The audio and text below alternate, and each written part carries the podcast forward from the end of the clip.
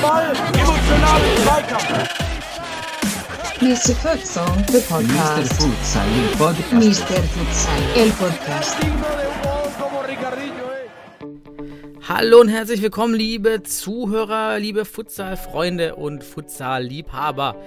Hier wieder am Mikrofon euer Futsal-Economist Daniel Weimer mit den neuesten News aus dem deutschen Futsal. Und was wäre der Futsal-Economist mit einer ausgleichenden Gegenseite? Nämlich unser Futsal-Philosoph Sebastian Rauch. Hallo, meine ausgleichende Seite. Hallo, meine ausgleichende Seite Daniel. Es freut mich, heute wieder bei dir zu sein oder mit dir zu sein. Ähm, ich habe übrigens mir in der Woche mal Überlegungen gemacht über Futsal-Philosophie. Und ich habe gemerkt, auch anhand der letzten äh, Podcasts, die wir so gemacht haben, irgendwie bin ich auch so ein bisschen Futsal-Anarchist. Also Oh, ich bin so ein Strukturkritiker. Ähm, ich brauche mehr Freiheit im Futsal.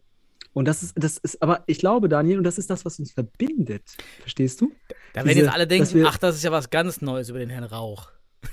Nee, aber auch dich. Ich glaube, das ist unser Verbindungspunkt, dass wir ein, eine Neigung zur lieber, liberalen, zur, zur Anarchie auch haben im gewissen Grad oder zur, zur Selbstregulation, wie auch immer man es dann ökonomisch nennen würde. Kritische Reflexion der Umwelt. So ungefähr. Aber irgendwie, ich glaube, äh, Futsal-Philosoph, aka Futsal-Anarchist. So würde ich mich jetzt aktuell bezeichnen. Ja, geil. Ja, lass, lass wir mal so stehen. Ähm, so, Ja. wir haben heute ja, ähm, ja Bundesliga. Die Ligen Mhm. sind ja ansonsten soweit durch. Und wir haben ein paar News. Hm. Ja, dann Gibt's, äh, gibt's? gibt's noch, ich meine, müssen wir eh mal gucken, was wir dann nach der Bundesliga machen. Wieder neue Gäste folgen. Können wir mal schauen. Müssen Mhm. auch, äh, wie wir das dann machen. Ähm, ja, fangen wir mal an mit den News. Und da will ich vielleicht mit einer News anfangen, die sich komplett verbindet zu unserem letzten Podcast. Denn wir hatten dort Mhm. ja die Theorie angestellt, der, der Familienpionierkreislaufes, dass, der, dass die Futsalentwicklung oder Entwicklungen von Rei- Breitensportarten, von neuen Breitensportarten, eventuell in so zwei Wellen ablaufen. In der der ersten Welle kommen die Pioniere und dann werden diese Pioniere aber eingebunden in familiäre Verpflichtungen und berufliche Verpflichtungen. Denn man beginnt so Anfang Mitte 20 und dann nach 5, 6, 10 Jahren kommt man eben auf diese Familienebene und dann ist man erstmal raus aus vielen. Ja, so wie du, so wie ich. Ja, ich mache ja auch keinen Trainer mehr. Du machst auch keinen Trainer mehr. Und das sind halt so Entwicklungen. Und jetzt gab es wieder einen Rückzug, na, Rückzug ist, ist so viel gesagt, aber wieder eben ein ganz wichtiger Pionier am Niederrhein zum Beispiel, ähm, hat sich zurückgezogen oder jedenfalls erstmal auch eine Auszeit genommen. Äh, Samir Maimic, ähm, da auf jeden Fall immer ein Mann gewesen, am Mittelrhein, Entschuldigung, wir sind Niederrhein, aber in West, in, in, im Nordrhein-Westfalen jetzt. Habe geh ruhig auch noch, geh noch nach Westfalen, dann hast du den ganzen Habe ich alle, habe ich den ganz, das ganze NRW, von NRW, Sanel Mamic, äh, richtig engagierter Typ bei den Futsal Panthers Köln über Jahre hinweg. Und nun hat man ihn auch erstmal verabschiedet. Ähm, ich nehme mal an, auf der Seite steht jetzt nichts genaueres, aber wird, ich nehme an, dieselbe Sache sein. Familie, Beruf. Ja, Würde, würde, würde unsere These dieser Pionierswelle, die jetzt abklingt und dann erstmal ein Leck oder ein Loch oder eine Lücke entsteht, ja. um dann wieder zu kommen, würde das erstmal jetzt bekräftigen. Also äh, Sanel Mamic, ähm, The Man, The Myth, The Mamic. So hat sich in Köln verabschiedet. Neun Ja. Jahre, 119 Spiele, 275 Punkte, sechs Meisterschaften und 106 Scorer-Punkte. Ich habe es auswendig gelernt. Legendenstatus 100 Prozent. Ich finde, erstmal finde ich es geil, dass man, wie kreativ man das macht, finde ich schön. Ähm, The Legend, aber gut, ähm, vor allem in der zweiten Mannschaft und im Vereinsumfeld sehr aktiv gewesen, äh, jetzt auch noch. Ja, aber ist in einem Alter, wo vielleicht so andere Dinge, Karriere, beruflich oder auch Familie halt in den Mittelpunkt rückt oder beides. Mhm. Und dann ist das eine mögliche biografische und damit verbunden soziologisch auch ähm, Mhm. nachvollziehbare, ähm, ja, nachvollziehbares Phänomen. Passt. Exakt. Und vielleicht darüber hin, hinausgehen, aus dieser ehemaligen ähm, Pionierswelt oder aus dieser Gruppe von diesen ehemaligen Pionieren, die sich aufgrund von Familie oder Beruf zurückgezogen haben, komme ich mal auf Steffen Bonnekamp, der bei uns schon einiges, einige Male im Podcast war, der sich nämlich Mhm. auch damals vor jetzt vier, fünf Jahren auch von Traineramtsposten zurückgezogen hat aufgrund seiner Kinder und seiner Familie. Also auch da war es dasselbe Phänomen. Und Steffen Bonnekamp, wir haben es im letzten oder vorletzten Podcast erwähnt, ähm, versucht gerade oder, tut es zusammen mit Joel Ahrens von, von Holzhausen Schwerte Unterlagen zu entwickeln für die Schulen in Deutschland. Futsal-Unterlagen, Futsal in der Schule. Und da haben sich Genau. auch bei dir auch schon Ja. jemand gemeldet, ähm, Mhm. der mitarbeiten will, oder? Ja, ja. Niklas Noeske, auch Lehrer. Äh, übrigens aus Sch- Braunschweig, also früher auch beim, beim BFC und dann bei Eintracht, ich glaube, war hießen BFC, aber auf jeden Fall Eintracht Braunschweig. Auch ähm, wirklich ein ganz, ganz sympathischer und auch ein richtig guter Kicker gewesen. Und ähm, der ist Lehrer und der hat sich bei mir gemeldet. Und ähm, ja, ich hoffe, dass du die Nummer weitergeleitet hast, weil du ja dann zu Steffen den Dreh hast. Ähm, ja, und es ist ein spannendes Ding. Ich glaube, wenn wir die Lehrer mehr und mehr, vor allem die Sportlehrer, ähm, mit ihrer Futsal-Erfahrung und dann den sportwissenschaftlich, den sportpädagogischen ähm, Aspekt verbinden, ich glaube, dann kann der Futsal in der Schule jetzt nach und nach wirklich konzeptionell ein Standbein kriegen und auch Bedeutung, weil wir müssen spreaden. Irgendwo müssen wir rein und deswegen finde ich dieses Projekt richtig cool. Also Steffen, Mhm. richtig geile Geschichte, auch Joel Ahrens. Ja. Und es sollen sich bitte alle Lehrer bei uns melden, die irgendwie oder gerade in der Lehrerausbildung sind oder wie auch immer Referendariat oder aktuell schon zehn Jahre als Lehrer, äh, Sportlehrer im besten Fall dann natürlich Mhm. arbeiten oder eine Sport-AG in der Schule machen oder sowas, irgendwas. Wir wollen es in die Schule bringen. Das ist hier der Aufruf und deswegen freuen wir uns darum, dass wir hier connecten können. Also das ist ja dann der Auftrag und ich, ich habe einfach eine Nachfrage dann nochmal gekriegt und da bin ich sehr glücklich drüber. Also danke, Niklas, äh, Niki ähm, und liebe Grüße. Ähm, richtig cool und ich hoffe, dass du da deinen Teil beitragen kannst, dass das, das Futsal ähm, wirklich konzeptionell für den Schulsport ähm, ein Fundament kriegt. Ja, So. ganz, ganz wichtige Transferaufgaben oder Aufgaben für, für, für den Futsal ist wirklich wichtig. Dann habe ich die Tage wieder ein interessantes Video, einfach einen schönen, schönen Trick gesehen, äh, Futsal-Trick mit der Hacke, und zwar aus dem US-amerikanischen Indoor-Soccer. Und das ist dann nicht ganz Futsal, denn man spielt das auf so einer, auf so einem Handballfeld, ja, auf einem Eishockey, ähnlichem Feld, eben auch mit Okay. dieser halbrunden Bande. Ähm, und äh, das finde ich äh, interessant, das einfach wieder gesehen zu haben, dass man, das muss man sich vorstellen, in Amerika dieser Sport sehr weit verbreitet ist und der Futsal dort gegen diese Indoor-Soccer-Ligen kämpft, die auch ähm, sehr privat organisiert sind. Herr Keith Tozer hat in seinem Podcast da immer mal wieder was darüber erzählt. Und die sind halt recht groß. Und es war schön, da mal so ein, so ein Tor gesehen zu haben. Ist auf jeden Fall skurril, wenn man das dann mit dieser halbrunden Bande sieht. Sieht so ein bisschen aus wie bei uns früher diese Hallenmasters, weil die Tore auch so eingebunden sind in die Bande. Das ist dann so ein komplett abschließendes Feld. Hat kein Aus. Ja, es hat sich halt äh, verschiedene Hallen, Fußballkulturen haben sich entwickelt ähm, und der Futsal muss da jetzt irgendwie mit, ja, irgendwie so mitgestalten und halt auch sich auch irgendwie etablieren. In Deutschland hast du den traditionellen Hallenfußball natürlich gehabt. Aber ähm, ich habe das leider nicht gesehen, das Video. Das heißt, das äh, müsstest du uns jetzt entweder nochmal beschreiben, aber es ist eine spannende Geschichte, auch überhaupt das mal so wahrzunehmen, wie äh, Hallenfußball, Indoor-Soccer, wie auch immer man es nennt. Ähm, Ich, ich gucke mal parallel Ja. nochmal genau mit Indoor Soccer. Guck. Nicht, dass ich doch was falsch Parallel. erzählt habe. Das ist die Major Indoor Soccer League. mhm. So nennt die sich. Und, ähm.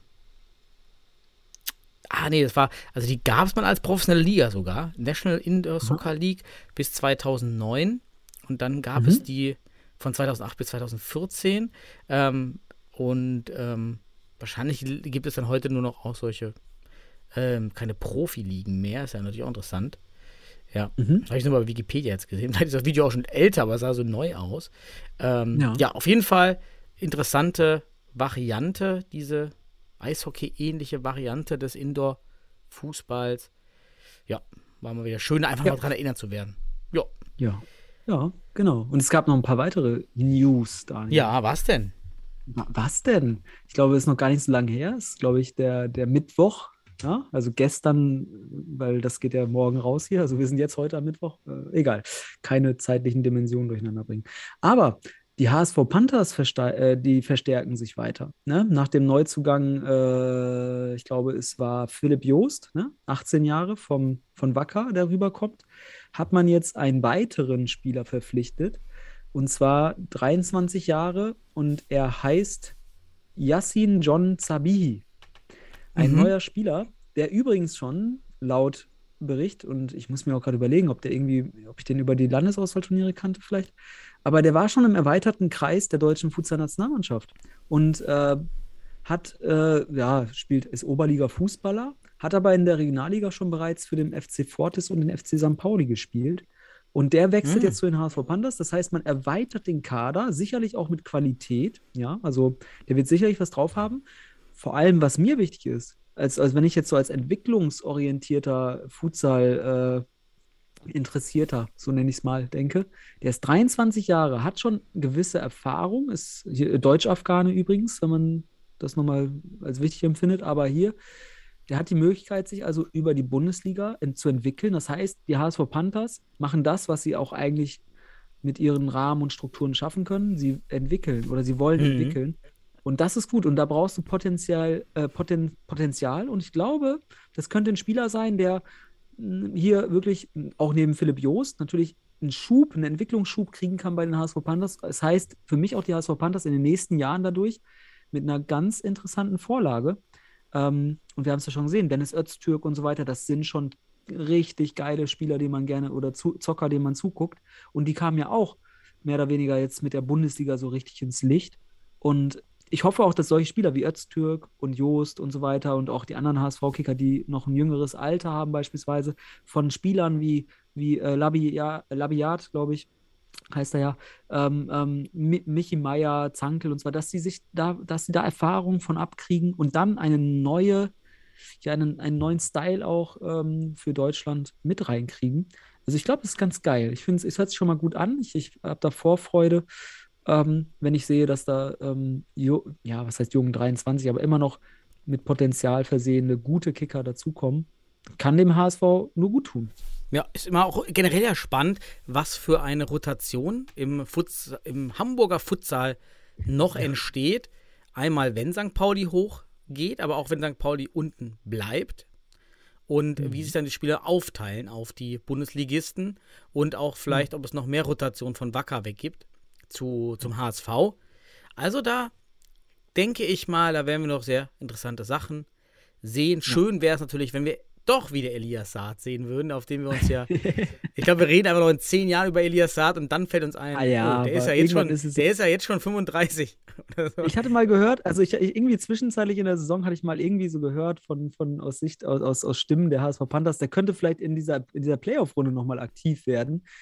Hm, mhm. Äh, äh, Daniel, so äh, jetzt die Fußballsaison geht Richtung Ende, wenn die HSV Panthers, Oh, vielleicht, ja. vielleicht sehen wir ihn irgendwo im Halbfinale oder im, aber ich glaube, dass Elias Saad jetzt aktuell auch schon Schwierigkeiten hätten, hätte wirklich in einer Struktur ähm, einer Bundesligamannschaft ohne wirkliche Trainings- oder Wettkampferfahrung über ein Jahr jetzt fast. Ne? Ähm, ich glaube, das wäre schwierig, den reinzubringen, so geil er als Kicker auch ist. Ich sag mal, gegen das untere also- Niveau der Bundesliga sicherlich, aber in den Playoffs jetzt, glaube ich, kaum Aber noch. im zweiten äh, Block, da irgendwo kann er schon Schaden anrichten, Okay. sage ich mal. Ein, Also- Daniel, wir wollen einfach Elias Saad sehen. Fertig. Richtig. So, So, bring den dann. dann. Und Bundesliga, da habe ich auch einen interessanten äh, Post gesehen von Weil Imdorf zum letzten Spiel. Da gab es ja den ein Freistoßtor von Wacker gegen, nee, ähm, gegen äh, Weil im Dorf. Und dort ähm, stand die Mauer zu weit weg. Oder beziehungsweise im Spiel hatten die Weil Imdorfer schon die Bosinovic hat wohl angemerkt, dass das niemals fünf Meter sind, sondern dass er deutlich weiter weg stand. Und dann hat Weil Imdorf mit einer Analysesoftware die Entfernung ausgemessen zum Ball. fand, ich, fand ich aber einen interessanten Zug, da so zu machen. Ah, Ähm, geil. ja, und der Ball war dementsprechend zu weit weg. Man sieht das auch an den Linien, die dort Ja. eingezeichnet sind, dass es schon ja. deutlich mehr ist. Mal klar, man kann mal die Schritte abgehen. Aber unsere Schiedsrichter, tja, ich glaube, so Schiedsrichter denken sich auch, nur weil sie das noch nicht gesehen haben, so, von der Entfernung ist es ja schon selten ein Tor dann. Also in Anschluss an so einen Freistoß. Tja, ähm, da heißt ja nicht, Mhm. Ja. dass es immer zu keinem Tor führt, ne? Ja, Daniel, äh, wieder unsere Thesen, die hier bekräftigt werden, weil das ist wieder ein sogenanntes empirisches äh, Material. Wir sehen also, ja, manche Schiedsrichter haben ein paar Regelproblemchen oder können es in der Situation nicht äh, wirklich richtig äh, einschätzen.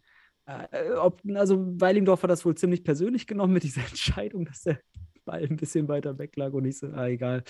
Ja, aber ist interessant, dass man dann wirklich zu so technischen Mitteln greift.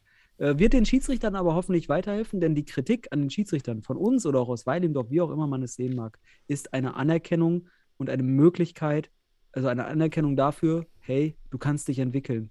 Werd Mhm. besser, werd gut. Das ist wirklich eine ganz wichtige Perspektive. Nicht persönlich nehmen, sondern hey, das nächste Mal machst du es besser und du bist ein supergeiler Schiedsrichter. Aber du musst es sehen. Du musst es anerkennen, dass du hier was falsch gemacht hast.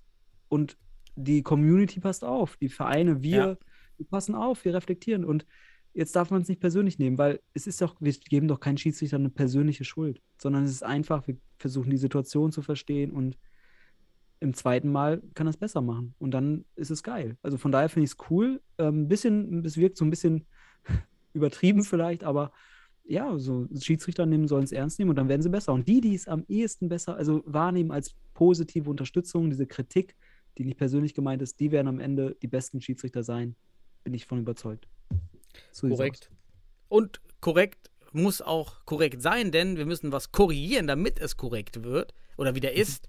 Wir haben im letzten Podcast erzählt, oder ich habe es erzählt, einfach aus spontaner Eingebung heraus, ohne dass ich es eigentlich auf die Tabelle geguckt hatte, dass Österreich schon die Quali zwar gegen Andorra verloren hat, aber mhm. trotzdem als Zweitplatzierter der Gruppe in die nächste Runde der Futsal-WM-Qualifikation eingerückt ist. Also das wurde uns nochmal mitgegeben aus Österreich, auch der Hinweis. Grüße nach Graz. Äh, immer super, wenn wir was verwechseln, vertauschen, dann ruhig bitte darauf hinweisen. Ist ja, mal gut. genau. Das ist ja, wir sind ja offen für Kritik und wir freuen uns drüber. Und Daniel, also ich sag mal, ich sag's mal mit dem Wort vom FC Bayern, ich glaube, Uli Hoeneß war es, der sagt, wo gearbeitet wird oder wo gehobelt wird, fallen auch Späne. Also wir sind qualitativ und quantitativ so heftig unterwegs im Futsal, ähm, da, dass da mal irgendwie eine Randnotiz oder äh, das ist jetzt nicht eine extreme Randnotiz, aber es ist natürlich wichtig. Aber dass wir dann mal ein Dat, ein, ein, eine Zahl oder ein Dat, eine Dat, äh, Datensatz mal falsch, irgendwie was auch immer, ähm, da, bitte, bitte. Ähm, Man zeichnet ja auch uns. durchlaufend am Stück auf. Richtig. Wir machen das hier situativ. Wir haben ja kein Skript oder so. Ähm, auch vieles mit Bauchgefühl. Wir sind halt einfach heftig verliebt in diesen Sport. Und ähm, Liebe übertreibt. Ich bin nur verliebt in dich, deshalb bin ich mal hier. auch. Ah, nee. Du bist ja, ach so, jetzt haben wir heute schon geoutet, dass wir unsere, Ja, ja. wir sind die Gegenpole. Ach so, Äh, okay. nee, äh, wir sind Yin und Yang des Futsals. Ach Daniel. du meine Wir sind Güte. das Yin und Yang des deutschen Futsals. So, Jetzt jetzt ist es wieder Zeit- schon übertrieben. Ja, jetzt aber auch So, der weil Zeitpunkt die Liebe uns nächsten. dazu führt. Die Liebe. Oh Gott. So, bitte. Wie kann ich denn den, den Rauch hier äh, leise stellen, muten? Ich leite direkt Das ist über, Anarchie und Liebe. ohne Überleitung, einfach knallharter Fakt. Ähm, beim HSV in der zweiten Bundesliga Fußball wurde Mhm. auf das Heimspiel der HSV Panthers hingewiesen. Und das fand ich ganz stark, Ja. dass man in Hamburg den Schritt geht, denn in Düsseldorf zum Beispiel geht man den Schritt noch nicht. Ja, dass da, wo wir seit Jahren daran arbeiten, spätestens seit Monaten seit der Bundesliga, dass man auch hier uns so weit unterstützt und mit dem Fußball auch mehr in Verbindung bringt. Einfach um es bekannter zu machen für den ganzen Verein. Das hat man beim HSV anscheinend schon ein bisschen besser verstanden. Das ganze Angebot als Verein zu sehen und nicht nur die Fußballabteilung isoliert, nämlich dass das alles Komplementärgüter sind. Und ähm, ja, das ist, das wirkt alles zusammen. Und das erkennt man anscheinend da jetzt beim HSV schon mal dahingehend, dass man hier diese Werbeflächen nutzt, die man halt zur Verfügung hat. Das kostet kein Geld, kein aktives Geld. So eine Einblendung, super. Ja, ähm, genau, das muss regelmäßig kommen, weil jetzt hast du das erste Mal das so explizit wahrgenommen und dann kriegst du halt, also du kriegst halt nicht sofort das, das, das, die Halle voll. Ich glaube, am Wochenende waren 90 oder 100 Zuschauer da in, gegen, gegen den MCH. Also das hat noch nicht den Effekt gehabt, weil du halt erstmal nur diese, wie nennt man das schön in der BWL oder Ökonomie, äh, die Early Adapter kriegst du irgendwie erst, nur die halt, äh, das sind ganz wenige ähm, die da mal Interesse dann zeigen. Aber wenn du es regelmäßig machst und das immer wieder in, ins Blickfeld kommt, dann entsteht auch bei den Menschen eine mittelfristige Planung, weil jetzt, guck mal, du siehst das am Mittwoch im Stadion und am Samstag hast du vielleicht nicht die Zeit, zu den HSV Panthers zu gehen. Aber wenn du es, wenn, dann hast du es schon mal in Erinnerung. Wenn es beim nächsten Mal kommt und, oder du informierst dich deswegen und beim, überne beim nächsten oder übernächsten Heimspiel kannst du die ersten Effekte vielleicht sehen, weil die Menschen. Einfach Wiederholung. mehr- mehr Immer penetrieren. Genau, penetrieren, genau. penetrieren. Dann, Penetrieren. ja, ja, die Leute penetrieren, die, die Zuschauer äh, in den Ja. Kopf reinhauen, das Futsal-Ding, Genau. und dann merken die sich das. Ja, ist so. Daniel, Aufmerksamkeitsökonomie. Darum geht es. äh, ja? Krass. Es geht darum, wirklich Aufmerksamkeit zu schaffen und dann wird es, dann entsteht da halt auch ein, ein Interesse für. Und Mhm. wenn jetzt dann jemand weiß, in zwei Wochen ist ein Spiel, plant er sich das für sein Leben mit ein. So vom Mittwoch auf Samstag ein bisschen kurzfristig und Wunschdenken, aber super erster Schritt, weitermachen und dann sehen wir bei den HSV Panthers, da bin ich mir relativ sicher, wenn das häufiger im Volksparkstadion steht, dann sehen wir da auf jeden Fall demnächst mindestens doppelt so viele Zuschauer. Da wäre ich von überzeugt. Demnächst, nächste Richtig. Saison. Und dann habe ich noch einmal News. Ja, die Holzpfosten-Schwerter haben wieder ein Futsal-Camp veranstaltet. Das zweite schon. Wir hatten letztes Jahr schon darüber berichtet. Kann man auch völlig zu Recht hier auch nochmal erwähnen. So ein Projekt muss gewürdigt werden. Auch hier im Podcast, dass man sowas auf die Beine stellt. 18 Mädchen und Jungen, ganz toll, ähm, was man dort in Schwerte an der Basis macht. Und für die Kinder, die werden es einfach nie vergessen. Es bleibt einfach ein Highlight für die Kinder. Und die werden irgendwie, also immer, muss mir vorstellen, wenn du so ein Kind, ja, sag mal so mit 6, 7, 8, das, das kann man, das merkt man sich dann schon für den Rest seines Lebens, hat man diese Verbindung zum Futsal. Man hat dann eine ganz andere Einstellung, komplett zum Futsal, weil man es nicht nur als Hallenvariante, als Winterfußball kennenlernt, sondern direkt als eine eigene Sportart. Und das hoffe ich jedenfalls, dass diese Kinder dadurch eine, in diesem frühen Alter eine ganz andere Einstellung dazu haben werden, auch und das für immer haben werden. Ja, das ist es eben. Es ist eine Grunderfahrung dann in, in der Entwicklung, also in der Biografie der Kinder. Und ähm, deswegen muss ja auch in die Bereich. Ich habe ja gerade von der Schule gesprochen, das, was wir da jetzt gerade versuchen zu unterstützen. Ähm, das ist es. Es muss in einem bestimmten Alter einfach auch damit ver verbunden werden oder ver Verknüpfungspunkte geschafft und auch zum, zum Alltag und sportlichen Angebot gehören. Ich glaube, das wird, also das ist jetzt auch ein ganz entscheidender Punkt. Da muss man ran. Mhm. So. Und jetzt haben wir aus den. Ja. Ich habe keine News weiter. Ich würde heute, beim letzten Mal haben wir zwei, fast zwei Stunden gemacht, heute, äh, heute mal ein bisschen, heute mal schön schnell. Ich hätte da nur, wir wollten ja sowieso mal in alle Ligen reinschauen. Ähm, die, es gab noch eine Entscheidung in der Landesliga Niederrhein, Futsal Landesliga. Es ist Mhm. die einzige, doch, das genau, ist die einzigste vierte Liga aktuell in Deutschland. Überlegen, habe ich eine vergessen? Nee, Hamburg hatte mal viel, also hatte mal eine Landesliga. Äh, Berlin hat auch keine mehr. Nee, ich, ich, ich meine, das müsste die einzigste Landesliga sein, die es noch gibt. Alles andere sind Verbandsligen unterhalb der Regionalligen. Und da gab es eine Entscheidung. Einmal den Aufsteiger. Es gab zwei Staffeln, A5 Teams. Ich habe sogar ein Spiel auch mitgemacht für die dritte der unserer Fortuna, gleich am Anfang. Ähm, Da ist einmal Kroatia Mülheim aufgestiegen in der einen Gruppe und in der anderen Gruppe ähm, Matek Mörs, die ganz interessant sind, denn das war mal, sind absolute Straßenkicker, die auch mal wo in Deutschlandfinale von so einem Street Soccer Wettbewerb waren. ich, und die. Jungs sind erstmal ähm, richtig nett, haben echt Bock auf den Sport, haben, wissen sie, glaube ich, selber, sind ihnen jetzt schon sehr stämmig, ja, also also körperbetont, aber Mhm. gerade der Pivo sehr hat, boah, das ist richtig stark. Also, ähm, die Sehr Jungs cool. ziehen auch, haben 93, Tordifferenz von 93 und die sind immer nur so fünft angetreten. Oder so, so sechst, also Mhm. Ja. meistens auch ohne Torwart. Unglaublich. Also, Ja, die Zocker. Die Zocker Ja. von der Straße. Aber äh, apropos hier diese Street Soccer Cups und so weiter. Oh, Alter. Ich habe alle mitgespielt früher und, Daniel, jetzt halte ich fest, ich habe alle gewonnen. Tatsächlich mit meinen Teams. Ähm, wie gewonnen? Also, das ähm, Lokalfinale oder ja. dann das Deutschlandfinale? nein, nein, also es gab mal den Real Straßen Fußball Cup. Bundesweit. Also erstmal Regionalentscheid gewonnen. Erstmal, du musst so ein, du musst dann in irgendeiner Stadt, bei mir war es dann mal Osnabrück oder so, gewinnst du auf einem Real-Supermarktparkplatz in einem Käfig. Okay, das Turnier. von Pumas Und Street Soccer jetzt- Cup war dasselbe, oder? Das habe Hab ich auch gewonnen. Im, im, im, im, äh, im Rust, im Europapark Rust gewonnen. Ähm, tatsächlich, Daniel. Was? Ähm, Wer hat denn da mitgespielt ja, bei dir? Und den ist- Adidas Cup in Berlin auch. Ja, ja, wir haben immer, also ich habe früher beim äh, VfL Osnabrück in der Jugend gespielt. Ähm, Okay. unter anderem. Und habe dann da halt, äh, wir wurden immer, da gab es, äh, liebe Grüße an Ralle. Hier, äh, der, der hat immer alles zusammengefügt. Ja, das hat, hat, hat Ralle mit seinen Teams, so sag ich's mal, weil er ist der, der, ich sag mal, der Urvater, der immer mit den Kids dann losgefahren ist, durch Deutschland getourt.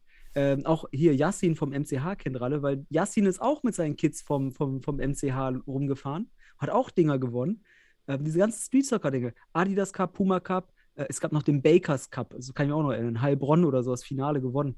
Ähm, also, und dann, oh Gott, was für eine also geile Story. Rudi Völler kennengelernt und so ein Scheiß irgendwie beim Adidas Oh, da packt der Ja, Herr ähm, Rauch aber mal richtig neue ja, Informationen Ja, hier raus. haben uns- Also, falls ihr es noch nicht wusstet, ich muss es immer sagen, falls ihr noch nicht wusstet, ich war, ich war auch mal Deutschlandmeister in den ganzen Street Soccer Cups. Street Soccer Cups.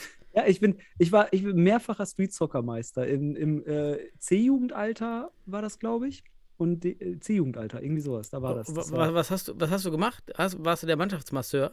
Oder was nee, äh, beim Puma Street Soccer Cup war ich, äh, war ich tatsächlich Spielaufbau oder Torwart sogar auch teilweise, weil da gab es diese flachen Tore mit den Teppich. Ja, da stand ich auch mal drin, richtig. Ja, ja, da stand ich Ja, auch mal in einem geil. Tor, richtig. Richtig geil. Und beim, beim äh, ansonsten tatsächlich auch immer, ich war so der Fixo, wenn man so will. Ball verteilen und dann wirklich die äh, Oh, schon. auch mal ne, über die Bande spielen. Also alles, was so. Ich habe ja schon gesehen, dass du selbst war kicken ich- kannst. Ich weiß es ja.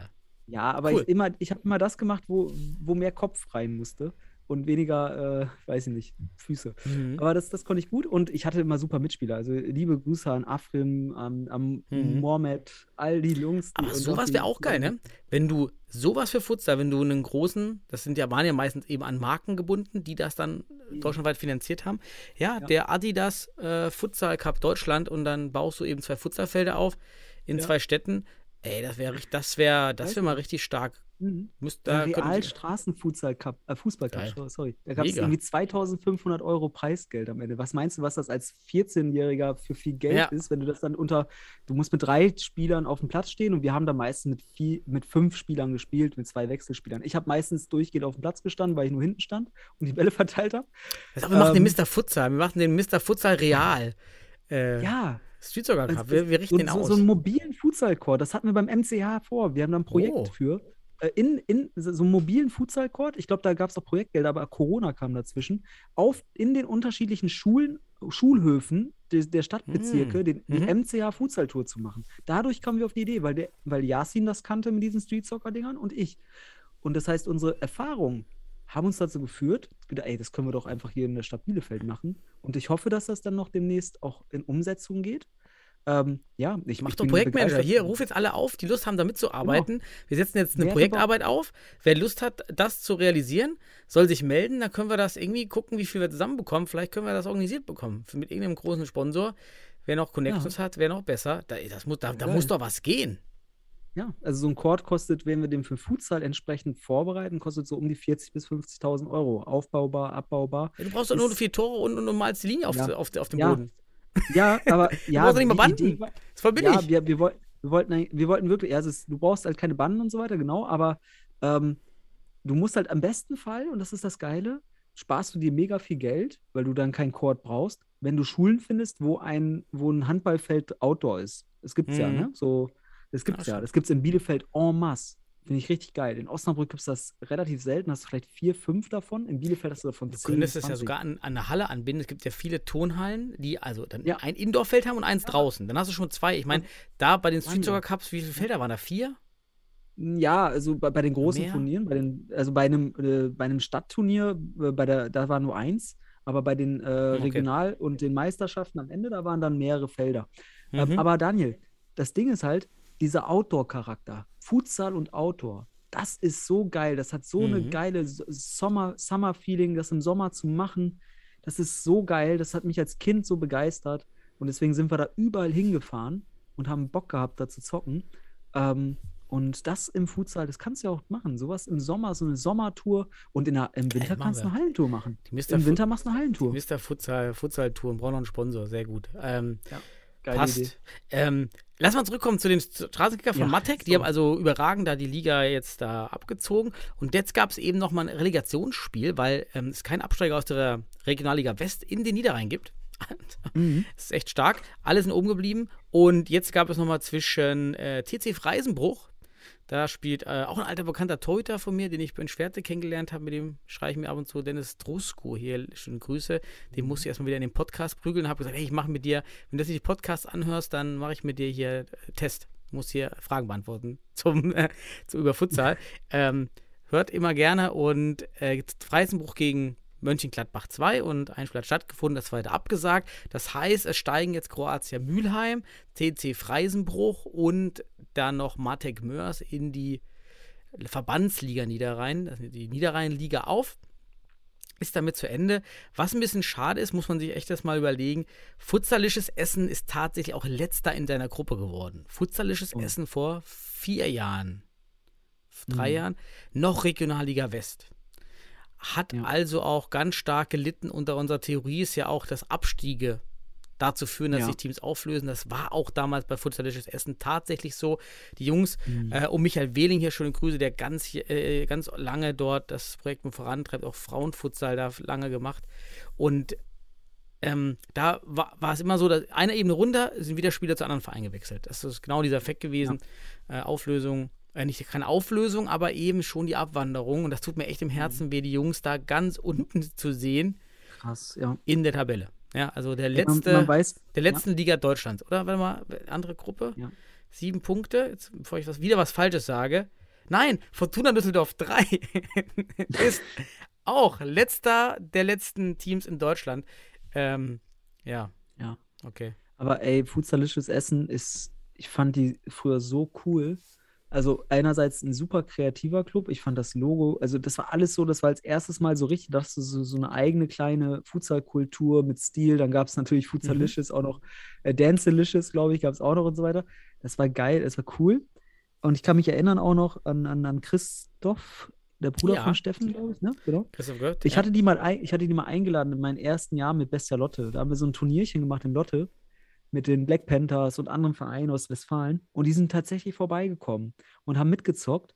Und die waren so sympathisch. Und dann habe ich sie in der Regionalliga ja kennengelernt, weiter. Und da haben sie leider, das ist echt traurig, ähm, ne, ich glaube, mit war die schlechteste Regionalliga-Mannschaft aller Zeiten mit so viel Ja. Gegentoren und nur verlieren. Ne? Ähm, was aber nicht, nicht den Wert dieser, dieser Truppe für den deutschen Futsal einfach auch oder des Vereins äh, mindern soll, denn ich glaube, ich fand auch die Internetpräsenz, auch dass die da auf einmal alle Ligen und so weiter haben ähm, drin und also Mhm. wirklich richtig geiler Club fand ich, also richtig wichtig. Machen auch den Futsalicious Cup einmal im Jahr noch. Ich hoffe, der findet auch Ja. dieses Jahr wieder statt. Genau. Immer super, kommen immer gute Teams. Und ähm, auch zu der Liga, das ist vielleicht auch ein Learning für alle anderen Teams. Ich weiß, bei Futsalisches Essen hat man damals im Team die Umfrage oder die Abstimmung gemacht nach dem Aufstieg in die Regionalliga West. Wollen wir wirklich aufsteigen? Weil wir werden dort, wir werden es ganz, ganz schwer haben. Ganz schwer. Auch weitere Auswärtsfahrten werden mit weniger Leuten antreten und so weiter. Man hat gesagt, ja, doch, lass uns das machen. Und das war langfristig gesehen eben, Fehler ist schwer zu sagen, aber es hat eben diesen, diesen Abstieg dann begünstigt, weil damit ging dann der Verfall los. Weil klar, wenn man jedes Spiel 5 bis 10-0 verliert und dann nochmal zum Auswärtsspiel nach Münster muss, dann findet man eben nicht mehr 14 Mann wie im ersten, zweiten Spiel. Dann findet man halt nur noch 5 oder 6 Richtig. dann potenziert sich das Ganze. Also überlegt euch an alle da draußen, wenn ihr aufsteigt, gerade so, ja, man freut sich vielleicht noch im ersten Moment, wenn man gerade so aufsteigt, seid realistisch, vielleicht doch nicht aufsteigen, bleibt in der Liga, habt Spaß, bleibt zusammen, ist manchmal langfristig mehr wert, auch wenn es schwerfällt, das, die Entscheidung zu treffen. Hast du alles gesagt. So sieht's aus. Ja, Daniel. Ja, Futsalisches Essen. und ich habe nochmal geguckt, die schlechteste Mannschaft Deutschlands ist Fortuna Düsseldorf 3. Ich habe ein Spiel gemacht.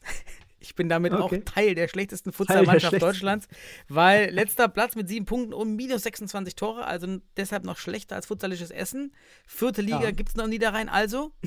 Die- Daniel, herzlichen Glückwunsch. Du Yes. kriegst die goldene Ananas Ja, oder wie richtig. nennt man das? Irgendwie sowas. Deutsche, ich, ich, Daniel, als Mr. Futsal-Vertreter, äh, herzlichen Glückwunsch. Ich übergebe dir hiermit die goldene Ananas des deutschen Futsals. Ja, danke. Herzlich angenommen. So, und ja, dann kommen wir wohl Dann. zum großen Thema. Big, Und- big, big. big, big Thema und wollen wir auch schon unsere eine Theorie kommentieren? Wir hatten ja die Abschlachtungstheorie. Die Abschlachtungstheorie. Ja. Ja, Das heißt, ähm, kannst du die nochmal, also ich kann sie auch erläutern, ähm, weil ich habe sie ja mehr oder weniger auch in die Welt gesetzt. Ne? Ja. Dass, ähm, dass ich erwartet habe, dass es bis auf das Spiel zwischen den HSV Panthers und den MCR Futsal Club aus Bielefeld im Viertelfinale der deutschen Bundesliga-Playoffs, nennen wir es, oder Meisterschaftsplayoffs, wahrscheinlich eine eindeutige Geschichte wird zwischen den anderen Teams. Ähm, und da gab es Gegenstimmen, ja, klar, auch von Vereinen sicherlich hier und da mal. Nee, da wird es keine hohen Ergebnisse geben. Das, äh, das wird nicht passieren. Und jetzt ist halt die Frage, wie stark hat sich diese These bestätigt und vielleicht auch nicht. Was würdest du sagen, Daniel? Weil jetzt möchte ich mal von dir ein bisschen versuchen zu, rauszuhören, ob sich das bekräftigt hat, was ich gesagt habe. Ja, teils, teils. Ja, wir haben Mhm. tatsächlich in den erwarteten Spielen, oder das enge, knappe Spiel war das knappe Spiel in beiden Partien. Ja. Und die anderen Abschlachtungspartien waren dann in einer Partie dann doch enger als erwartet. Bei Mhm. Bayer, äh, bei Düsseldorf und auch bei ähm, Wacker.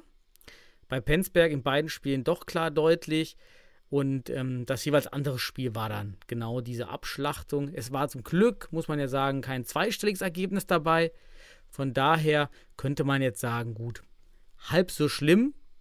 Äh, Es ging auch darum, ob man dieses Viertelfinale in Zukunft spielt bei so einer hohen Heterogenität der Teams. Ich würde jetzt mal sagen, es war jetzt nicht so schlimm wie erwartet, aber ja, es war doch in jedem dieser drei Partien war mindestens ein Spiel mit sieben Toren Unterschied dabei. Genau, genau. Also ich will jetzt nicht falsch sagen, die Ergebnisse haben es vielleicht nicht in der Art komplett bewiesen. So. Aber wenn man sich die Spiele inhaltlich angeschaut hat, sehe ich schon die These tendenziell bestätigt. Äh, Du hast das Spiel angesprochen, das Hinspiel zwischen Fortuna Düsseldorf und Hott. Warum ist das so eng? Also warum hat, hat man nur 2 zu 4 verla- äh, ver äh, verloren, weil man halt eine, endlich mal out of the box gegangen ist und man hat seine Stärken versucht gegen Hot anzuwenden. Und das ist bei Fortuna, das hast du immer wieder in den, in den Raum geworfen, spielt doch mal diesen verdammten Flying von Anfang an, wenn ihr überhaupt eine Chance haben wollt. Im Rückspiel hat sich das dann gegessen. Ganz einfach. Bei Wacker gegen Weilimdorf, bist noch da? Hallo? Ja, Gut, du bist sehr, sehr ruhig gerade. Denn du hast ein gutes Mikrofon. Ähm, bei Wacker gegen Weilendorf, das war in beiden Spielen nach der ersten Halbzeit gegessen. 6-1 jeweils die Mhm. Halbzeitergebnisse. Wir kommen ja gleich nochmal auf das Rückspiel. Natürlich hat Wacker da am Ende noch im Rückspiel so ein bisschen aufgeholt und alles. Alles cool, alles cool. Aber guckt man sich das Spiel inhaltlich an, genau wie Fortuna gegen Hott, beide Spiele einseitig. Es hätte am Ende, wie gesagt, auch zweistellig ausgehen können, wenn es Ernstfall wäre, wenn man nicht schon längst durch wäre. Ja. So. Und dann hast du noch das, die Spiele äh, zwischen Stuttgart und Penzberg. Da brauchen wir gar nicht drüber reden. Penzberg beide Male chancenlos. Und das einzige tatsächlich auch noch am, auch im Rückspiel noch spannende Geschehen, wo wir auch sagen können, okay, es gibt entscheidende Keypoints, die haben das Spiel dann in die, in die eine Richtung gedreht und haben verhindert, dass es nochmal eng wurde, also am Ende vielleicht in die Verlängerung gegangen wäre, war halt dann zwischen dem MCR Futsal Club und den HSV Panthers. Und Ja. da können wir heute noch drüber sprechen. Und deswegen bedingt sehe ich die These bestätigt und man sollte sich Überlegungen starten oder auf jeden Fall Veränderungen für den Modus im nächsten Jahr schaffen, weil mir hier nicht nochmal die Top 8 Erster gegen Achter, Zweiter gegen Siebter oder Dritter gegen Sechster spielen lassen muss. Da ist die Leistungsheterogenität einfach, also die Differenz zu groß. Man muss es besser machen, neues Konzept, weil sonst ist das eigentlich ähm, verschenktes Potenzial, verschenktes, verschenkte Ressourcen. Leider, leider. Aber das ist eine Analyse, die halt ja, mit, ne, mit einer Frage und einer These gestartet ist. Und ich sehe die These eher bestätigt als nicht bestätigt. Genau, dann lass uns mal reingehen in die Spiele und lass uns einfach direkt mit Fortuna beginnen, würde ich sagen. Hier steht ja bei, bei mir am Platz 1, da habe ich Ja. jetzt auch nicht so viele Notizen gemacht. War jetzt auch gar nicht so viel zu sehen in den Highlights sehen. Was halt gut war, wieder 380 Zuschauer in Hohenstein. Also man muss ganz klar, also mit einem weiten Abstand sagen, dass man in Hohenstein als einzigster Club geschafft hat, sehr konstant hohe Zuschauerzahlen zu den Spielen zu bekommen. Das wirklich gut, auch immer mit Stimmung, viele Instrumente. Also wirklich toll, was dort produziert wird. Und ähm, ja, waren generell wenig Szenen. Äh, Fortuna war am Ende sehr unorganisiert. Wir hatten ja noch einige äh, Schnitzerling gesperrt, dann noch Verletzte. Äh, Jagenburg noch mit so einem angeschlagenen C da reingegangen in seine letzte, in seine letzte Partie. Daniel Jagenburg über Jahre hinweg nun dabei gewesen. Kommt jetzt in die Old Stars, die wir hoffentlich aber in den Start bringen bei Fortuna. Da spiele ich dann hoffentlich auch weiter in den, in den Old Stars. Kannst seine goldene Ananas ins Tor ja, stellen. ja, ne? genau, richtig. Der kann ich dann wieder, kann man ja im Futsal, kannst einfach, einfach nur stehen und Kreuzstellung machen, reicht ja. Mehr, mehr brauchst du nicht als Ja. Torwart, erst in der unteren Liga. Ähm, ich habe jetzt nicht viel. Ne? Ich habe nur beim 5-0, ähm, ich mal kurz aufgeschrieben, da Delterio, Leicester war ein bisschen unglücklich, weil Dalterio ist Konter, Dalterio lässt zum 1 zu 1 Keeper und De Groot kommt aber nicht raus. Ja, und dadurch kann dann, äh, ich habe auch vergessen, wer das Tor geschossen hat hier, ich glaube, ah, weiß nicht mehr, ähm, steht so tief und kommt ähm, wieder im Moment des Schusses, bewegt sich im Moment des Schusses, und das war auch glaub, beim 2-0 so, im Moment des Schusses sich bewegen. Das ist halt schade, da hätte man vielleicht noch mal ein, zwei Buden halten können, wenn man im Moment des Schusses steht und sich einfach den Körper stellt. Aber ja, da war einfach auch ein schwächeres Team bei uns und ein etwas stärkeres natürlich bei Hot, weil Ribeiro wieder dabei. Ja. Das waren so meine Skizzen zum Spiel. Und Jagenburg, Ja. Grüße an Dan Jagenburg. Die Legende geht. Echt schade. Ja. Da müsste man auch nochmal so ein The Myth, The Match, was auch immer, und dann The Jagenburg. also müsste man auch nochmal machen von Fortuna. Sollte man sich an den Futsal Panthers Köln orientieren. Uhu. Oh, der- das hast du was vom gesagt. Ähm, nee, ähm, ich, ich kann eigentlich fast alles bestätigen. Ich hätte noch ein paar Ergänzungen zu dem Spiel. Ähm, erstmal vorab auch, ich muss auch an dieser Stelle sagen, erstmal Hohenstein macht bei Heimspielen einfach den besten Eindruck in der gesamten Bundesliga. Sei es Kulisse, sei es ja, ähm, von, vom insgesamt, vom Kontext auch, vom Konzept wirkt das schlüssig, es ist passend, es ist bitte Vorbild für viele andere. Also in der Hinsicht Heiko Fröhlich hiermit gegrüßt, auch wenn wir in der Vergangenheit nicht immer, immer die gleiche Meinung hatten, aber ich denke, man respektiert sich.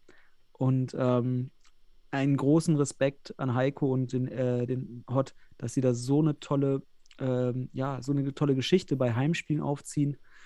Einen kleinen Kritikpunkt habe ich allerdings, Daniel. Das ist mir im Fernsehbild aufgefallen. Und da habe ich mich gefragt, vielleicht ist es Mhm. auch aufgefallen, warum macht man in Hohenstein das verdammte Hallenlicht nicht an? Denn die Halle wirkt ziemlich dunkel in bestimmten Regionen. Und wenn da eine Mannschaft ist, die ein, ja, ein rotes oder ein dunkles Tri Trikot hat, ist der Schattenschlag doch für das Fernsehbild nicht schön und nicht gut. Auch für die Konzentration und Aufmerksamkeit kann ich mir vorstellen, ist das auch nicht attraktiv. Auch tagsüber, auch wenn da schönes, schöne Sonne ist, auch wenn das von unten, also wichtig, von unten vom Spielfeld das Licht reflektiert anders, von unten gut aussieht, das Fernsehbild, das fand ich, der Hallenboden, die Halle etwas zu dunkel. Ich würde mir wünschen, wenn es nicht schon gemacht würde, ansonsten sollte man, ist es natürlich nicht äh, korrigierbar.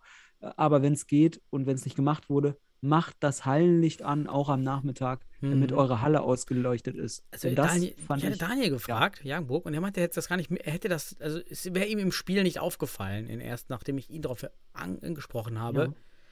Wäre ihm das aufgefallen. Aber ich bin dann bei dir, das ist natürlich eine Option, wenn es nicht in den Durchführungsbestimmungen steht, dass das Hallenlicht eingeschaltet sein muss. Dann hast du immer irgendwie so als Heimteam vielleicht, ja, so eine kleine Option, die du da fahren kannst, ob du es einschaltest oder nicht. Und wenn der, natürlich ist es besser, wenn ich der Underdog bin, vielleicht Mhm. diesen Vorteil zu nutzen, weiß ich nicht. Jetzt bräuchte man wieder statistische Ergebnisse, Empirie. ja, ich würde sagen, es ist ein Heimvorteil, ne? weil die Halle ja kennt es mit den Lichtverhältnissen. Ja, das stimmt. Wenn du das immer so machst, wenn du natürlich das Hallenlicht sonst einschaltest, ich weiß nicht, ob das da, wie das in den letzten Spielen waren. Ja, Ja. hätte man mal Aber vielleicht war das Hallenlicht auch an und es ist einfach nur Kacke. Dann ist das natürlich Mhm. ein kleiner Kritikpunkt. Insgesamt super geil und auch insgesamt das Beste, was ich bisher in der, in der Bu äh, Bundesliga gesehen habe, heimspieltechnisch. Das haben wir während der Saison immer wieder auch verfolgt und wir gucken ja sehr kritisch drauf. Und ähm, das ist wirklich, uns fallen Dinge auf, oder hier jetzt in dem Moment mir, die vielleicht anderen nicht auffallen, aber mir, mir ist diese relativ dunkle Halle ähm, im Vergleich zu anderen, wenn man nämlich andere Profispiele sich anguckt, wo alles perfekt ist, ähm, das ist der nächste Schritt, um perfekt zu werden. Man Ja. muss aber nicht perfekt werden, wenn man ist ja auch wirklich schon mit das Beste, was man in Deutschland kennt. Hinsichtlich des Spiels, Fortuna, ja, hat sich gezeigt im Rückspiel, du hast die Gründe genannt, sicherlich überfordert. Beim 2 zu 0 ist mir aufgefallen in der Defensive, ich glaube, da ist der Schein Rassi auch richtig ausgerastet an, am Seitenrand, dass da, ähm, ich glaube, Thieler und äh, vielleicht guckt man sich das nochmal an in den Highlights, Thieler und wie hieß der Japaner nochmal? Ishii oder Ähm, Suzuki? Koya, Suzuki, nee, Suzuki, Koi- Koi- Suzuki oder Yoshida? Nee, Suzuki, der kleinere. Der Ja. kleinere. Die stehen da, Fuß auf Fuß, äh, weg vom Geschehen, völlig orientierungslos. Wiederum, es ist ein, ein Produkt, ein Ergebnis aus einer fehlenden Entwicklung in der Defensive, dass man es nicht versteht, Gegenspieler und Ball im Auge zu behalten. Und das ist das Problem. Hier beide gucken nicht dahin, wo sind ihre Gegenspieler, gucken nur auf den Ball oder der eine guckt nur auf den Gegenspieler und der andere nur auf den Ball und am Ende stehen sie sich auf den Füßen. Mhm. Man hat diese die räumliche Wahrnehmung nicht, keine Raumbeherrschung. Und das ist etwas, das wäre mir als Trainer oder sportlicher Leiter bei einer Mannschaft jetzt in der Analyse einer Saison sportlich aufgefallen. Und hier gilt es dran zu arbeiten, weil das Keypoints sind.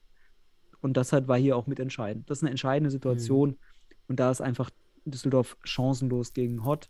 Aber auch von meiner Seite auch nochmal herzlichen Glückwunsch an Hott und Fortuna, Ja. Daniel Jagenburg. Liebe Grüße, cooler Typ, sympathisch und ähm, alles Gute. Hoffentlich bleibt er dem Futsal irgendwie erhalten. Auch Familie, auch Und- Kind, ja, also es äh, Ja. geht in dasselbe Spiel. Mal schauen, er macht ja schon bei, äh, auch mit, hilft mit in der, in der Abteilungsleitung. Also, ähm, aber auch selbes Problem mit Familie. Ne? Es Ja. ist halt genau die Phase. soll er wieder. wiederkommen? Es kommt hoffentlich die zweite Welle. Ja, wir kommen alle in 15 Familie. Jahren wieder. In 10 Dann Jahren. machen wir einfach Daniel. Da, da, Daniel, du, ich, Daniel Jagenburg, äh, wen haben wir noch? Den Mamic. Wir, wir, wir machen zusammen einen neuen Verein. Fertig. In, der zweiten Welle. wir holen alle anderen Pioniere wieder. Wendelin Kemper holen wir zurück. Also, wir kriegen schon was zusammen. Olusoy müssen wir uns noch holen, ne? Aus Hamburg. Dann haben wir schon ein gutes Team, glaube ich. Wie wär's mit Ja. Paul Schomann? Oh, Äh, habe ich jetzt nicht gesagt. Ohne, ohne es böse zu meinen, aber ich kann auf ihn verzichten. Das Futsal-Pflänzchen, hat er doch mal gesagt. Das Futsal-Pflänzchen. Ich Ja, glaube, ich glaube, da, ich glaube, da wird es Konflikte geben zwischen Ulusoy und Schumann. Das wollen wir verminden und wir wollen die höhere ich möchte gerne von Paul Schomann Sicht- trainiert werden. Aus meiner Sicht hat Ono Ulusoy mehr Kompetenz als Paul Schumann. Ja. Deswegen, wir sollten nach Kompetenz entscheiden. Wir wollen ja auch Spaß und Erfolg haben. Ne? Aber Paul Schumann hat gute Interviews gegeben. Also war immer sehr eloquent. Das muss man ihm lassen. Die. Interviews waren wirklich äh, eloquent, gut und auf den Punkt Klar. auch. Äh, das hat er gut gemacht. Konnte seine, der konnte seine Rolle auf jeden Fall spielen. Ja. So ist das Leben. Also, der konnte die annehmen und äh, er wusste, was man beim DFB sagt und was nicht. Genau. Er konnte das DFB-Spiel sehr gut spielen. Das stimmt. Genau. Jo, weil im Dorf Wacker. 250 Zuschauer, ähm, auch gute Zahlen für das, Mhm. äh, für das Spiel, fand ich toll, als ich das gelesen habe. Letztes Spiel von Philipp Joost, der, der wie, Ja. wie du schon gesagt hast, zum Haus, äh, HSV gewechselt ist. Ich habe jetzt auch nicht so viele Notizen gemacht, außer die Defensive von Wacker war schon überfordert. Auch Pöls wieder, doch einige Dinger, ja, äh, wo er eben mit der Hand hingeht, anstatt mit dem Fuß und so. Ähm, das merkt man da. Das ist halt nicht dasselbe Wacker, wie, äh, Mhm. wie das Wacker in der Saison mit, mit was sich so noch so überraschend aufgespielt hat dann in der Rückrunde. Ja, ja. Das ist dann eben hier nicht der Fall, ging auch schnell los. Ähm, ich habe mir so ein paar Highlight-Szenen äh, eher rausgeschrieben. Das 1-0 war ja, Bosinovic hat wieder so viel Platz und macht da Ja. äh, Ja. So ein bisschen Mätzchen. Lalli, ist ja einfach mal, äh, Lalli, wie nennt man, wie wird er genannt auf Insta als, als ähm, Ja, ist ja auch der Freestyle. Als Freestyle-König. ich, Freestyle-Weltmeister. ich sehe nie in Offensivaktion, ich sehe nur, wie hier wieder, dass er eine Defensive nicht blockt und äh, Kann- eigentlich dann ja. in den Mann attackiert. Und genau durch die Attacke in den Mann, genau Bosinovic den, genau die Bewegung macht, auf die er spekuliert, um dann vorbeizugehen. Ja, äh, es ist halt, ist halt der, der, der, das, was er beherrscht und wo er Weltmeister drin ist, das ist er der Beste. Aber im Futsal ist er halt dann, also du siehst ihn wenig in der Offensive, weil er halt dann vielleicht auch das schnelle Tempospiel mit auch mit vielen Bewegungen und Lauf, Laufein, äh, Laufeinsatz und so weiter. Das ist halt nicht das, wo er Weltmeister drin ist. Ähm, auf, auf einen Bierdeckel wahrscheinlich macht er alle nass, ja. Aber das brauchst du halt nicht äh, beim Futsal in der Art, vor allem nicht auf diesem Niveau bringt dir das nichts. Doch, ich hab, ähm, äh, beim 7-3, sehe ich gerade meinen nächsten, äh, meinen Ja. unteren Punkt. Da hat er nämlich einen schönen Pass gemacht, so einen Trickpass ja, klar. zu Joost. Und der macht Joost die Bude beim Ja. 7-3, ne? Ja, Ähm. aber es steht 7-2 davor. Also von daher, äh, man muss auch sagen, dass das bei dem Dorf sicherlich ähm, nach dem 6-1 zur Halbzeit nicht mehr daran gedacht hat, dass die das Ding noch aus Hand geben und dachten eher daran, wir gehen jetzt Gangschaltung runter. Das meine ich ja, das ist sehr deutlich. Die, Das kannst du auch kaum be- Gangschaltung runtergehen. Aber das kannst du auch kaum beeinflussen. Also selbst wenn du es, am besten du sprichst es gar nicht an. Die Theorie könnte auch sein, gerade weil du Genau. es ansprichst, passiert es. Also so eine self-fulfilling prophecy. Am besten du sagst einfach der Halbzeit Ganz einfach gar nichts dazu. Genau, genau. Ja, und, Ja, aber der ähm, Trainer entscheidet dann auch dafür, andere Spieler reinzubringen. Guck Ja, mal, natürlich. ich habe in diesem Spiel erwartet, dass hier Pless gegen, äh, gegen, gegen Goethe spielen. Die beiden besten deutschen Torhüter dieser Saison. Hm, So, und das können wir mal, also wer, wer da eine andere Meinung hat, sollen wir mal, wirklich, ich würde mich voll freuen, mal fachlich darüber zu Ah, diskutieren. 47 natürlich noch. Äh, ach, Ja, Deutsche, Deutsche. Torhüter, Ja, ja, okay. Deutsche. Sah ich keine besseren, aber du, Hm, vielleicht ja. können wir mal da eine Folge drüber machen, über die deutschen besten Futsal-Torhüter. Schade, dass Goethe nicht dabei war. Der hätte ja, glaube ich, spielen können. Oder oh, oh, ich habe mich auch. War, war, war, war Pless Nee, noch gesperrt. Ah, genau, da war er es. Ah, das hätte ich, da hätte ich mich sehr drauf gefreut.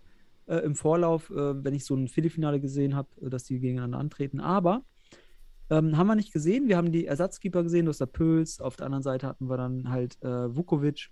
Äh, fand beide Torhüter nicht überragend in dem Spiel. Nee, Vukovic hat sagen. mich auch nicht so richtig überzeugt. Also gerade bei den Toren, die dann gefallen sind.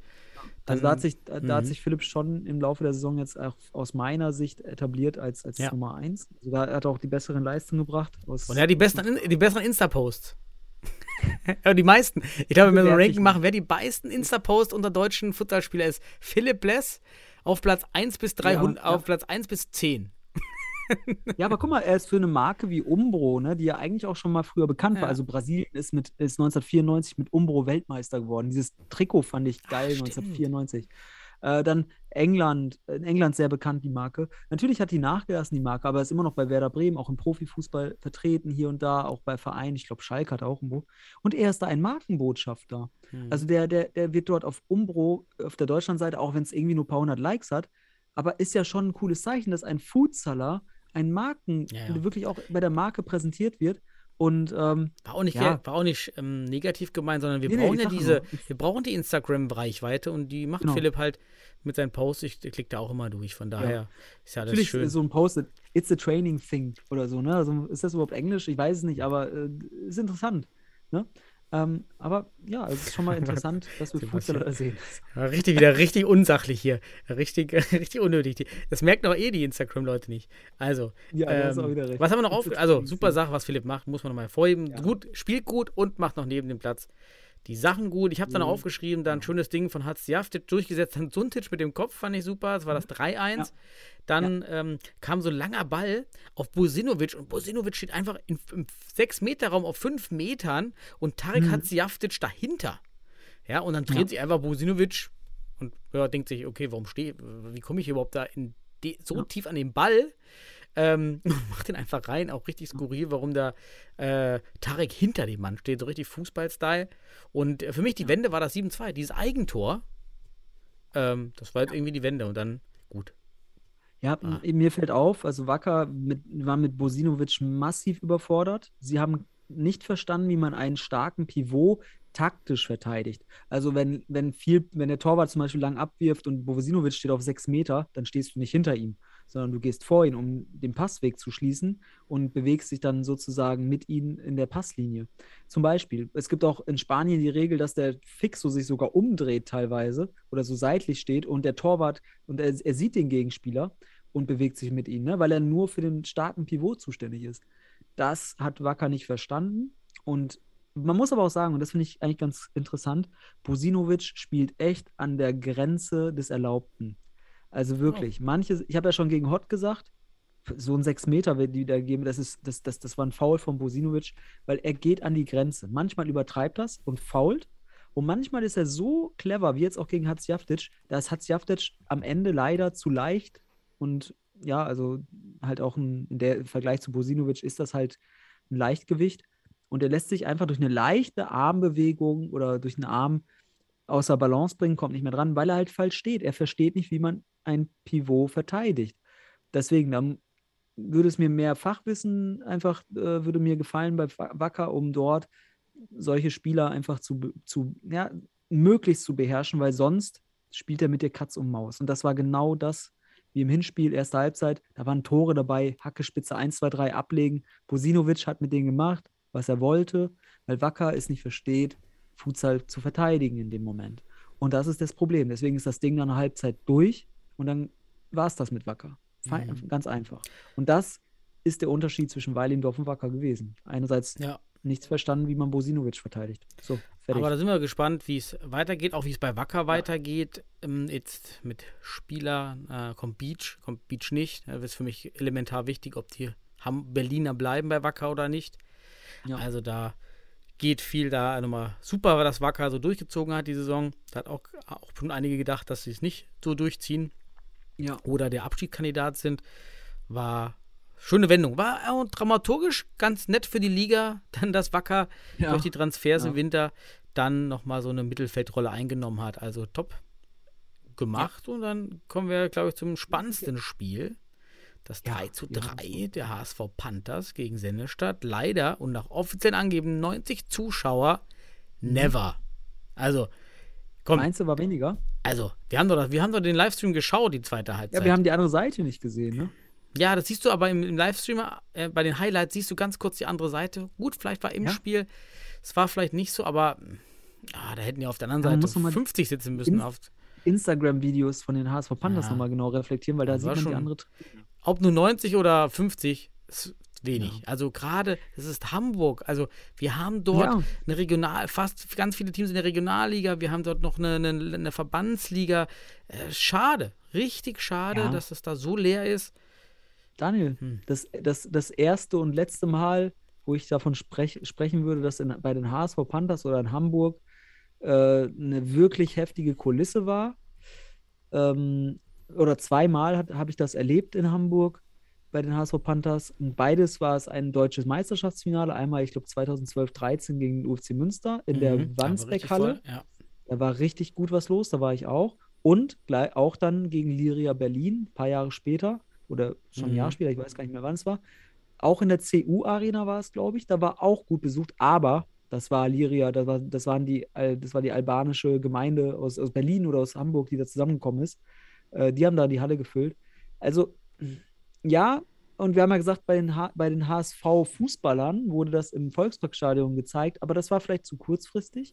Hoffen Die Halle ist einfach schlecht genau. gelegen. Das ist einfach das Problem dort Ja, oben. vielleicht. Ich war ja nun selber dort. Das ist ja furchtbar. Also von der Innenstadt mit dem Auto Ja, 40 Vielleicht. Minuten, 35 Minuten Ja. mit der Bahn, noch 25 Ja. Minuten.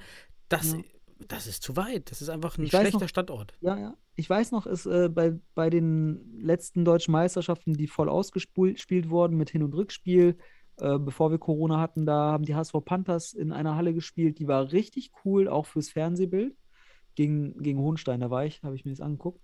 Ähm, die war cool. Oder halt die Wandsbeck-Halle, Mhm. die ist auch gut geeignet. Ich finde, beide Hallen, die sie da hatten, sind gut geeignet für die Bundesliga. Und die CU-Arena, und das ist das Ding. Deswegen, warum feiern wir Hohenstein ab? Die überschätzen ihre Kapazitäten nicht. Die gehen jetzt nicht nach Dresden. So. Aber die HSV Ja. Panthers überschätzen das mit der Halle. Vielleicht kriegen sie die kostenlos. Aber Das wird halt Effekt- sein. Die Stadt stellt das halt bereit. Ja, das wird halt frei sein. Ja. Das ist halt sehr schade. Das, aber da wäre auch wieder die Frage, könnte der Hauptverein da nicht mal was Hamburger halt, drehen? ne? Ne? Ja. Ah, Hamburger halt. Vielleicht, hier, du kennst die, kennst die Band Deichkind? Ja, Deichkind, klar. die kommen ja auch aus so. Hm. Ja, und die haben ja einen Song, der heißt Denken Sie groß. So, den, soll, den, guckt, den hört man sich wohl häufiger an bei den HSV Panthers. Denken Sie groß.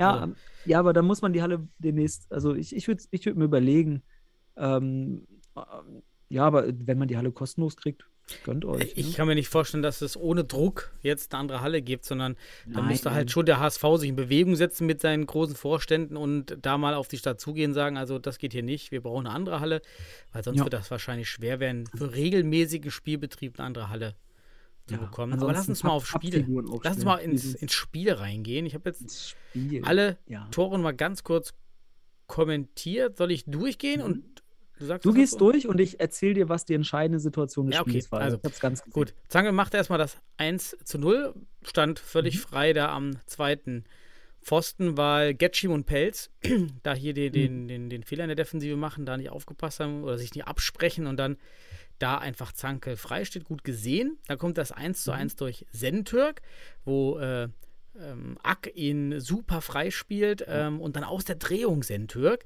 und Ceylani, ja, steht schon wieder zwei Meter vom Tor und dann macht er diesen Oliver Kahn Gedächtnis-Zwischensprung vorm Schuss. Ja. Das, das, ist, das, darf, das darfst du nicht machen. Ja, der, du Ja. musst da stehen und dann muss das Knie runtergehen. Da sieht man, dass Jalle weiterhin das Problem hat, dass der Ablauf im Kopf nicht ist, ich wehre diesen Ball mit der Kreuzstellung ab, sondern ähm, anders. Irgendwie so aus dem Fußball. Ich stehe da, mache diesen Hüpfer und wenn du den Hüpfer machst, habe ich selbst äh, mir abtrainiert, weil das ein Problem ist für die Technik, diesen Hüpfer zu machen. Und weil das sah nicht so aus, als ob das äh, unhaltbar war. Also er war, äh, ja, sah einfach haltbar aus. Und dieser Zwischensprung macht es halt dann auch möglich. Dann geht MCH in Führung durch Furkan Aas. 15 Meter, sah auch haltbar aus, könnte abgefälscht sein. Weiß ich nicht. Wieder der Zwischensprung von Ceylani. Ja, mal gucken, ob man da noch motivieren kann. Sah irgendwie auch haltbar aus, ne? Ähm, Ja. dann kommt 2-2. Meier war wieder Man of the Match, also auch im Livestream. Das war der, der doch das Team gut nach vorne gezogen hat. Ähm, und ganz starkes 1 zu 1 gegen Pacheco. Macht ja noch einen Doppelpass davor. Frage, warum blockt Sentürk nicht? Das haben wir ähm, äh, schon ein paar Mal besprochen, glaube ich, bei Sentürk.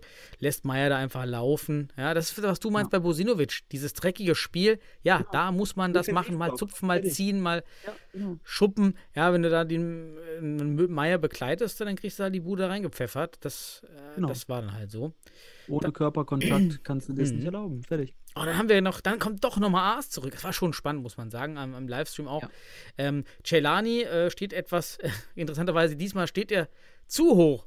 Sonst haben wir gesagt, Jalle müsste ein bisschen höher stehen. Diesmal steht er zu hoch, weil in seinem 45-Grad-Winkel, den ich immer anspreche, steht ein Spieler. Und dadurch kommt er dann nämlich äh, den Schritt nicht rüber. Ähm, keine Knieabwehr, auch durch die Beine ging der Ball. Auch wieder keine Kreuzstellung. Da sieht man wieder, war schade. Hätte man vielleicht mit einer, mit einer anderen Technik irgendwie halten können.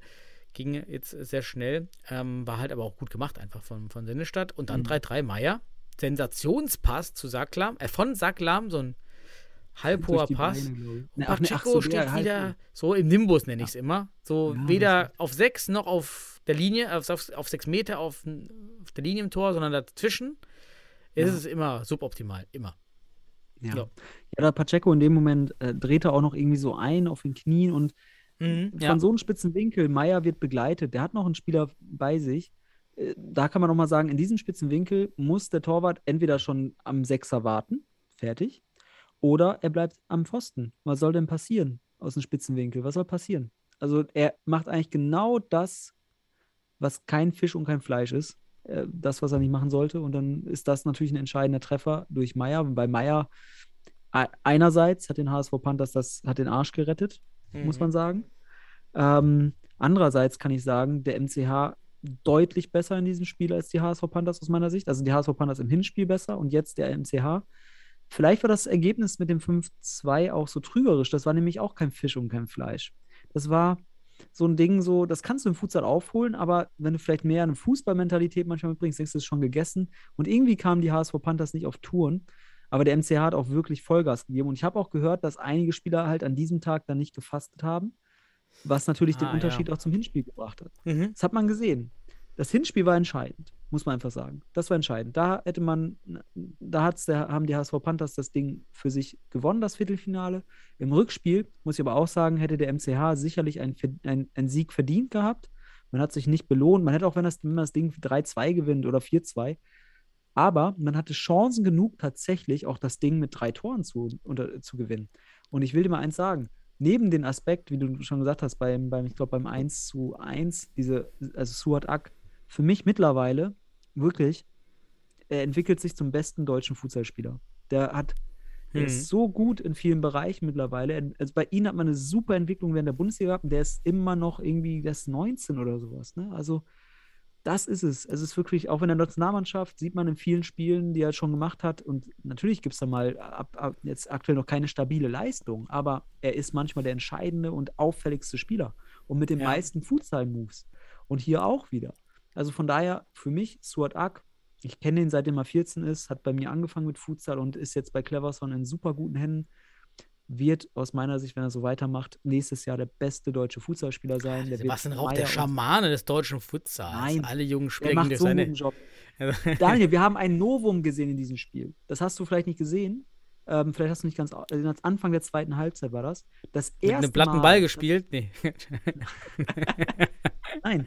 Kennst du die Robinho-Taktik? Kannst du die mal den Zuschauern äh, erklären? Was ist das? Ja, ja, es kommt ja vom, vom oder du hast ja immer, das war deine, ist ja deine Theorie, also du hast sie so genannt, weil Robinho bei Russland, also der brasilianische Spieler Mhm. Robinho, im russischen Nationalteam zumindest teilweise so gespielt hat, weil er eben der beste Dribbler und Einzelspieler Mhm. war, dass er auf Fixo stand und alle anderen so eine Art 1-3 gespielt haben.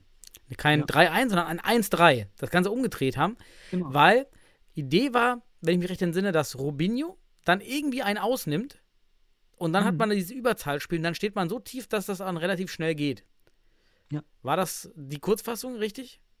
Ja, also vereinfacht gesagt, Robinho kriegt, hat den Ball vom Torwart, steht, kriegt den Ball kurz vorm Sechser und der Rest läuft nach vorne in eine mehr oder weniger 1-3-Situation und Robinho steht hinten 1 gegen 1 vor seinem eigenen Tor und es ist eine nahezu sichere Geschichte, dass er den Ball nicht verliert. Entweder er geht vorbei äh, oder er wird gefoult. Das sind die zwei Optionen. Und das hat er in Russ bei, bei Russland, aber auch bei unterschiedlichen Vereinen, wo er gespielt hat.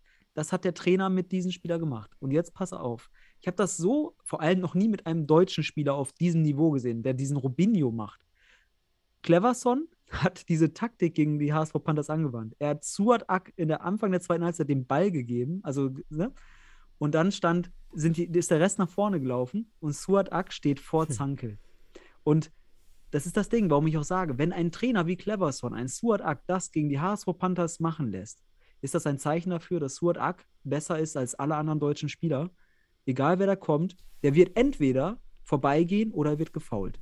Und in, der, in dem Moment dachte ich, das ist eine, eine, ein, das ist ein ganz wichtiger, entscheidender Punkt für mich, dass man sieht, dass dieser Spieler diesen Step hat, dass er mit 19 oder 20, wie alt er ist, wirklich im 1 gegen 1 kaum aufzuhalten ist, weil der einfach so schnell ist und so trickreich, gute, gute Du musst Fußgelenksarbeit. ja zwei Es ist- Sachen haben. Du musst schnell sein Ja. und trickreich, weil du musst ja schnell Genau. diese Lücke überbrücken, die du dann reißt.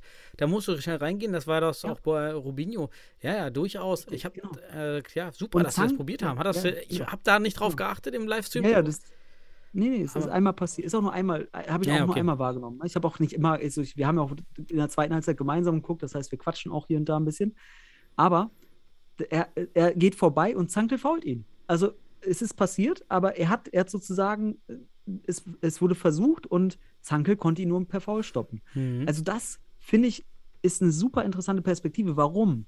Gegen Mannschaften, die die deutsche Nationalmannschaft stärker äh, oder weniger stark oder individuell hier und da, man kann ja auch mal sehen, wie stark ist der Pivot und so weiter. Auch das könnte in Zukunft eine Taktik werden über Suat Ak für die deutsche Mhm. Nationalmannschaft. Vor allem, wenn der Pivot langsam ist. Also wenn du so einen Bosinovic da Genau. stehen hast, der kann jetzt zwar Richtig. körperlich wegtrennen, aber wenn du es Aber wenn der Ball Schaffst- vorbeigelegt wird, kann er dich und der, du bist Mhm. schneller im, im Bogen rumzulaufen, kannst Ja. du nur faulen. Und das kann Suat Ak. Und dann bist du in Überzahl, wenn er durchkommt. und dann spannend, stehst ja. du. Das ist spannend. Das ist wirklich genial. Finde ich gut. Habe ich gesehen. Dachte ich mir, cool. Es ist ein neue, neuer, neues Kapitel des deutschen Futsals, mit so einer Taktik jetzt auf einmal zu kommen. Finde ich geil. So, das ist ein Punkt. Aber jetzt ko komme ich zu dem entscheidenden Faktor dieses Spiels. Natürlich, der MCH nutzt seine Chancen nicht, aber es gab eine Szene, die für mich dieses Viertelfinale dann am Ende in diesem Rückspiel entschieden hat. Und jetzt hast du gerade gesagt, ich habe auch mit Jalle gesprochen, der sagte auch, also alle drei Tore, die nimmt er mit auf die Kappe, der hatte kein gutes Spiel. Aber tatsächlich hat Jalcin Celani einen mega Impact gehabt in einer Situation, die eben das Spiel entschieden hat. Und zwar, kurz vor der Halbzeit kriegt Aytuk Getschim den Ball und läuft mehr oder weniger von der Mittellinie alleine auf Jalle zu. Und Jalle steht perfekt auf sechs Meter, macht sich groß. Äh, Getschim schließt nicht ab und wir wissen, der hat einen guten Schuss. Der, wenn der eine Lücke sieht, schießt er. könnte auch, hätte ihn auch ausspielen können, aber er, Jalla hat das taktisch so gut gemacht, dass Mhm. Getschem Zeit verloren hat, sich den Ball umlegen musste und dann spielt Getschem den Ball quer und Fuad Agnima, ja, ich glaube, Stankovic ist noch mitgelaufen. Stankovic auch ein wichtiger Faktor in Ah, dem dieser Moment. Pfostenschuss, ne? Genau, er schießt den an den Pfosten, obwohl das Mhm. Tor von sechs Meter mehr oder weniger leer war. Also Stankovic kann er nicht mit der Hand halten, der, den musst du nur reinschieben.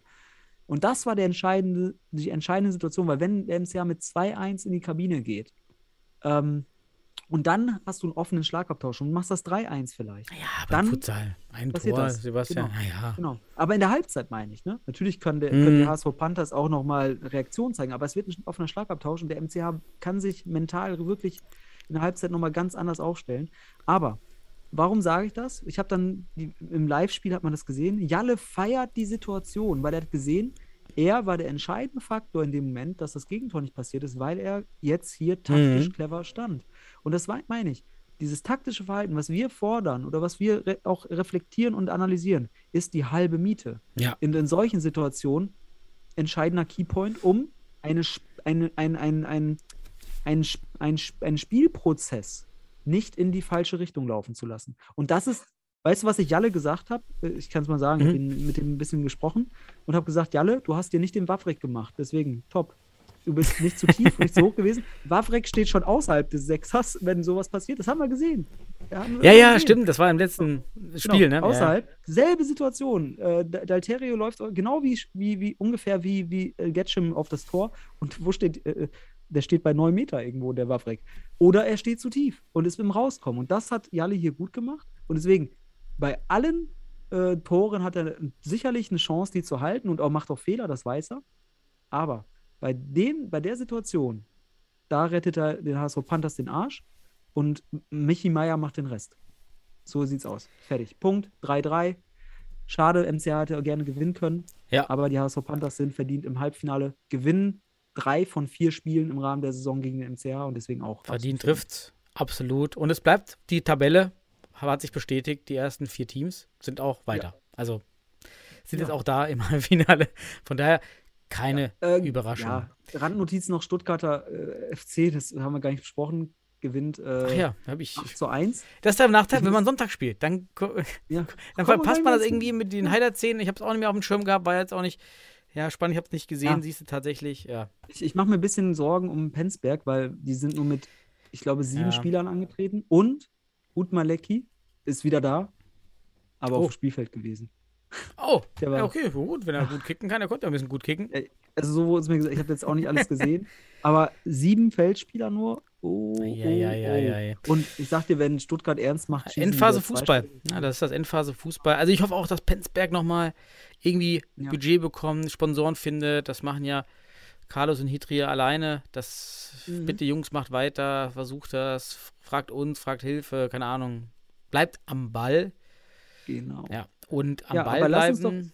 ja, lass uns noch die bleiben. letzten zwei Relegationsspiele machen. Real die zum Regensburg gegen äh, Beach. 200 Zuschauer in Mhm. Regensburg, das zeigt schon, also da ist schon Jan Regensburg eher ready gegenüber den 30 Zuschauern bei Futsal Nova. Das ist schon mal Ja. ein Riesenunterschied. Und äh, ja, Jan Regensburg, was will man sagen? Es sind viele Brasilianer, ein paar bisschen Ailton-Style, ne? Ein bisschen dicklich, der Pe Pe Perez. Ähm, nee, wer ist ja doch? Perez. Und äh, haben schön Dreiviertel-Defense gemacht und wurden aber auch von Beach, und da sieht man, Beach hat halt gute Individualkicker. Die sind halt in der Defensive, da ist keine Raute, da, der, der Torwart steht nicht korrekt. Und Defensive, äh, Defensivlinie ist da nicht und äh, Druck auf den Ball ist nicht. Ein Meter, also diese ein Meter äh, auf den Ball ranrücken, dann erstmal warten, in den Mann attackieren. Ja. Die machen so ziemlich alles, was man so als Straßenfußballer macht. Aber die Spieler um Stanit Sejdic sind halt super Einzelspieler und sind halt oft dann durch, durch die äh, Defensive gekommen. Ähm, Ja. Weiß nicht, ob du es beim 1-0 gesehen hast, da macht Perez einen lustigen Rutscher. Der rutscht so früh. Ja, äh, viel ich zu- glaube, der zu rutscht immer noch. Also, Der rutscht immer noch. Das kann, da kannst du so eine GIF rausmachen und dann. ja, es war Weiterrutschen, weiterrutschen. irgendwie, ne? Und Guimar ist auch Ja. irgendwie ungewohnt, da mit offenen Beinen. Da hast du wieder diese, das ist Ja. das Problem der brasilianischen Technik. Ja, du kriegst die Beine nicht zusammen, weil du die Kreuzstellung nicht im, im, im Blut hast und machst sie nicht automatisch und dann kriegt er nämlich den durch die Beine. Deshalb, ich bin kein Freund der brasilianischen Futsaltechnik. Ich denke, ich finde eher, das ist stehen geblieben. Das hat sich Mhm. nicht weiterentwickelt. ja, ansonsten haben die schon, glaube ich, große Spielanteile gehabt. Beach hat aber gefallen, konnte aber Ja. aufgrund der Schwachstellen eben äh, in der Defensive das nicht ausgleichen. Äh, Krolo hat ein Ja. paar super Dinger noch gehalten. Einer war richtig stark von Krolo gehalten. So, ähm, ein, so eine Pfosten gelenkt. Das fand ich richtig schön. Ja. Ähm, ja. Und äh, das 2-1 Aber- von Porsche Ja. war auch richtig schönes Tor. In den Winkel. Ja. Boah, und dann denke ich mir, Krolo, der ist, der ist ja richtig groß. Wenn der einfach stehen bleibt, die Arme oben hat, dann könnte er den auch halten. Da fliegt er rum wie, wie Ter Stegen. Ja, also, mir hat es gefallen.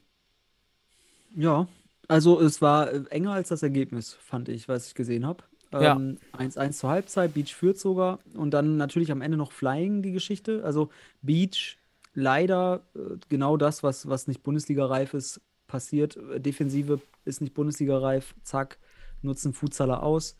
Ähm, das wäre mindestens das Niveau der Bundesliga. Und äh, ja, und gegen Flying ähm, oder mit Flying auch zu spielen, schafft man nicht. Regensburg auch da.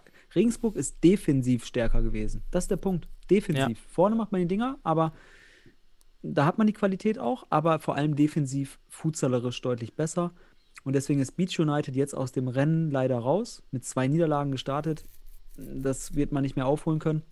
Und jetzt spielt Jan Regensburg gegen Köln zu Hause. Und wie du schon sagst, die Halle mit Zuschauern gefüllt. Ich kenne die Halle, wir haben dort gespielt damals mit dem, den MCH damals. Ähm, ich, äh, Dani, ich muss dir ganz ehrlich sagen, ich bin ja echt happy, dass die Relegation ähm, Highlight-Videos hat, hat. Mhm. Aber ohne Scheiß, wie gerne, weil jetzt ist ja kein Wochenende Playoffs der Bundesliga. Wie gerne hätte ich mir das Spiel Jan Regensburg gegen die Futsal Panthers Köln live Guter auf Punkt. DFB Ja, angeschaut. ist nicht, ne? Das sind zwei, das ist Tradition, da ist Futsal-Kultur drin. Was, Mhm. ich sag mal ganz ehrlich, Daniel, was wäre das für ein geiles Kulturverständnis des DFBs, dieses Spiel live zu übertragen? Und man macht es nicht. Aus welchen Gründen auch immer. Man hat ja Gründe. Aber das wäre ein Zeichen dafür, dass man unsere Kultur versteht.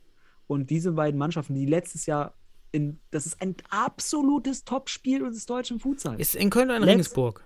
In Regensburg. Okay. Aber es ist ein absolutes Topspiel. Letztes Jahr haben diese beiden, haben wir um, um diese Mannschaften getrauert, dass sie nicht in der Bundesliga stimmt, waren. ja. Und jetzt hat man dieses Duell mit diesen Vorzeichen. Mhm. Finale mehr oder weniger um diese Relegation. Und Regensburg ist ein geiles, geile Organisation in der Hinsicht. Könnte man machen, denke ich. Ich weiß nicht, welche Gründe es hat. Vielleicht äh, liege ich auch falsch. Aber als Futsal-Fan hätte ich mir Mhm. das gewünscht. Man macht es nicht. Man hätte die Chance gehabt, sicherlich. Es hat Gründe. Ich finde schlecht am Ende. Das ist meine Meinung. Weil Bin ich bei dir. Wäre ein schönes, wäre definitiv ein schönes Event gewesen für uns alle. Tja, nun werden wir es nur wieder in den Highlights sehen. Sehen, Ja. da kann der DFB mal mitnehmen. Also auch die Relegationsspiele können auch- spielerisch auch bessere Qualität haben oder wenigstens ähnliche Qualität haben als manche Bundesliga-Partien. Das ist dann nicht jetzt unbedingt so, dass man das ja ausschließt. Ne? Von daher bin ich mal gespannt und ähm, auch gespannt, was nun in der zweiten Gruppe da dann auch im Spitzenspiel dann passiert. Hier gewinnt Pauli 11 zu 7. Ja, das war auf beiden Seiten defensiv einfach, das war ganz oft Kick and Rush, Kick and Rush, guter Straßenfußball, wirklich schöne Individualtechniker, die Spo-Brüder wieder dabei, ähm, sind Ja, einfach gute Kicker. Und ich habe erstmal ähm, kennengelernt, Ante Muslin kannte ich nicht, vielleicht 20 Kilo zu viel, aber der hat ja schon Antizipationsverständnis, Raumverständnis, ordentlichen Schuss, hat wohl auch hoch gespielt früher. Und Genau. ähm, fand ich schön, den zu sehen. Nova hat so einige Schwergewichte gehabt, muss man schon sagen. Ähm, was ich schade finde, was nicht geht, Live-Ticker ist Pflicht, ja, also auch eine Relegation. Das muss man nochmal. Es gab bei. Instagram, habe ich gesehen, glaube ich, eine Story. Ah, okay. ich. Aber trotzdem, für, für den Futsal, Fußball und Futsal-Fan, Ja. die gucken eher bei fußball.de. Dann gab es zwei rote Karten, wo ich bei beiden denke, boah, warum? Also der Torwart Polaschenko rot, da war kein gestrecktes Bein, er geht da raus, gelbe Karte ist erledigt. Auch- springt hoch. Also der, wirklich, der, der, der andere Spieler geht da eher gefährlich Ja, ja. rein. Und bei Spo muss ich sagen, der Gegenspieler macht ja auch, der läuft rückwärts, der, der macht einen Rückwärtstritt, der andere Spieler und Spo macht einen Vorwärtstritt. Also, Ja, wobei, das finde ich, find ich spannend, die zweite. Also erstmal zu den roten Karten von Nova Club äh, für den Torwart. Keine Ahnung, was der Schiedsrichter gesehen hat. Ich fand schlecht. Fertig. Einfach Mhm. nicht gut. Das war, äh, ich denke, da werden neun von zehn Leute sagen, never. würde ich nicht geben. War wieder nur eine emotionale Situation, der Spieler macht mehr als man, ne? Und dann sind die Schiedsrichter zu schwach und zu schlecht, das richtig einzuschätzen. Sorry. Die andere Geschichte von Spo oder sonst was. Ich finde, also da hat sich St. Pauli wieder, er hat sich wirklich ins, ins Knie geschossen. Man muss das nächste Spiel gegen Mainz, das entscheidende Spiel spielen. Mhm. Und dann, natürlich sieht das so, kann das, ich will das auch nicht bewerten. Aber wenn es so war, dass Spo da wirklich eine Bewegung macht unten, eine kleine Trittbewegung. Na, du siehst du, da ist, da ist eine kleine Bewegung, ja. Ja, aber ist das trotzdem selten dämlich, ja. weil du weißt, du ja. weißt doch, diese Schiedsrichter sind schlecht in dem Moment. Ja. Es ist selten dämlich. Du nimmst dich somit aus dem Spiel fürs Dings. Und ich denke mir, äh, Patrick Bunsemeyer Ernst äh, oder Ernst Bunsemeyer äh, wird entweder die Schiedsrichter da nicht gut empfunden haben oder sein Spieler als ebenso wahrscheinlich wenig clever festgehalten haben. Weil das ist ein entscheid mitentscheidender Spieler. Der fehlt denen dann im, im Duell gegen Mainz, was aller Voraussicht interessant und eng wird, weil Nova Club wird im nächsten Spiel gegen Mainz, auch wenn sie das Spiel gewinnen wollen, mit dieser Defensive, mit dieser defensiven Leistung, ohne diesen Torwart, der ja auch noch irgendwie mit der Stärkste war in der Defensive gefühlt, wahrscheinlich, wahrscheinlich verlieren. Wahrscheinlich. Das ist die Erwartung. Wenn wir jetzt hier Bet and Win machen würden. Genau, also sagen, Favorit ist Mainz, gerade wenn jetzt das Spo raus ist. Ja. Ich meine, so Basic ist auch noch ein guter Kicker von, äh, von ja. Pauli, habe ich auch vorher nicht gekannt. Macht ja. einen guten Eindruck noch. Also ist schon gut. Ich fand auch, es gab dann vom DFB auf Insta auch nochmal irgendwie das schönste Tor des Tages. Das war das aus dem Spiel Jan Regensburg, dieser Lob und die, dann die Kick. Abnahme von Rodriguez. War, genau, war auch ein schönes Tor, aber ich fand ja. das Tor auf das 1 zu 6 hier von Ante Muslim oder das 6 zu 9 von Osmanovic, das, ja. sind, das waren richtig gute Hütten. Also das war schon, das waren richtig geile Dinger, die unten, hinten, also bei Tsubasa früher, bei äh, den tollen Fußballstars, da wäre das ein richtiger Feuerball gewesen, der hinten so ins Tor einschlägt, noch dem äh, Porochenko noch so richtige Blase an die Hand macht dabei, wenn er über die Hand fliegt, äh, dem, nicht den, den Poroschenko, dem, äh, den Dudek, den Dudek ja. das Tape wegreißt. Ja, und Nein, äh, uns, uns fragt Dinge. man nicht. Uns fragt man nicht wegen den schönsten Toren. Eigentlich, man könnte ja mal sagen, hier komm, äh, DFB schreibt uns eine E-Mail nach dem Spieltag, was war das schönste Tor? Und dann können wir das mal kurz diskutieren und dann kriegt man es kriegt man's live. Weil ich finde auch, was man da teilweise für Tore raussucht, sind natürlich schön, aber es gibt wirklich Futsal-spezifisch auch schöne, tolle, ja. auch, auch trickreichere Situationen, die den Sport vielleicht nochmal geiler darstellen. Aber das ist auch subjektiv, das Geschmack. Ne? Aber Problem ist halt, wenn du nicht aus dem Futsal stammst, hast du keinen Futsal-Geschmack. Und wir beide kommen aus dem Futsal und haben deswegen vielleicht eher einen gewissen Futsal-Geschmack, der aber auch nicht mit anderen Futsal-Interessierten und Fans übereinstimmen muss. Das ist das Schöne am Sport. Wir haben unterschiedliche Meinungen und deswegen sind wir im Podcast. Dachte, du kommst aus dem Street Soccer. Ja, unter anderem. Aber vor dem Street Soccer kam der Futsal. Also als kleines Kind habe ich ja mit dem Futsal, also mit sieben Jahren habe ich mit Futsal gespielt, angefangen. Und dann äh, kam der Street Soccer in meiner Pubertät. So muss ich sagen. Ach so. Der war dann da. So, so. 1 Stunde 20. Sebastian. Ja, wir Wahnsinn, durch. wir füllen es immer. Daniel, wir, wir, hast du gesagt eine Stunde? Wie kommst du mit auf ja, solche, heute solche Ideen? Hier ist 23.09 Uhr. Komm, lass mal ins Bett gehen. Okay, dann, dann äh, wünsche ich dir eine gute Nacht und ich wünsche allen anderen da draußen einen schönen, schönen Wochenausklang. Äh, guckt euch Relegation an, richtig ja. geil. Köln äh, trifft in Regensburg auf Regensburg und äh, ja auch das Derby äh, Südwest zwischen Nova Club und Mainz auch sicherlich äh, sehenswert. Also von daher wieder geile Spiele am Wochenende. Lasst es euch gut gehen, bleibt gesund, lasst es euch und euren Liebsten gut gehen. Bis bald. Ja, danke dir, danke Zuhörer. Schöne Woche. Ciao.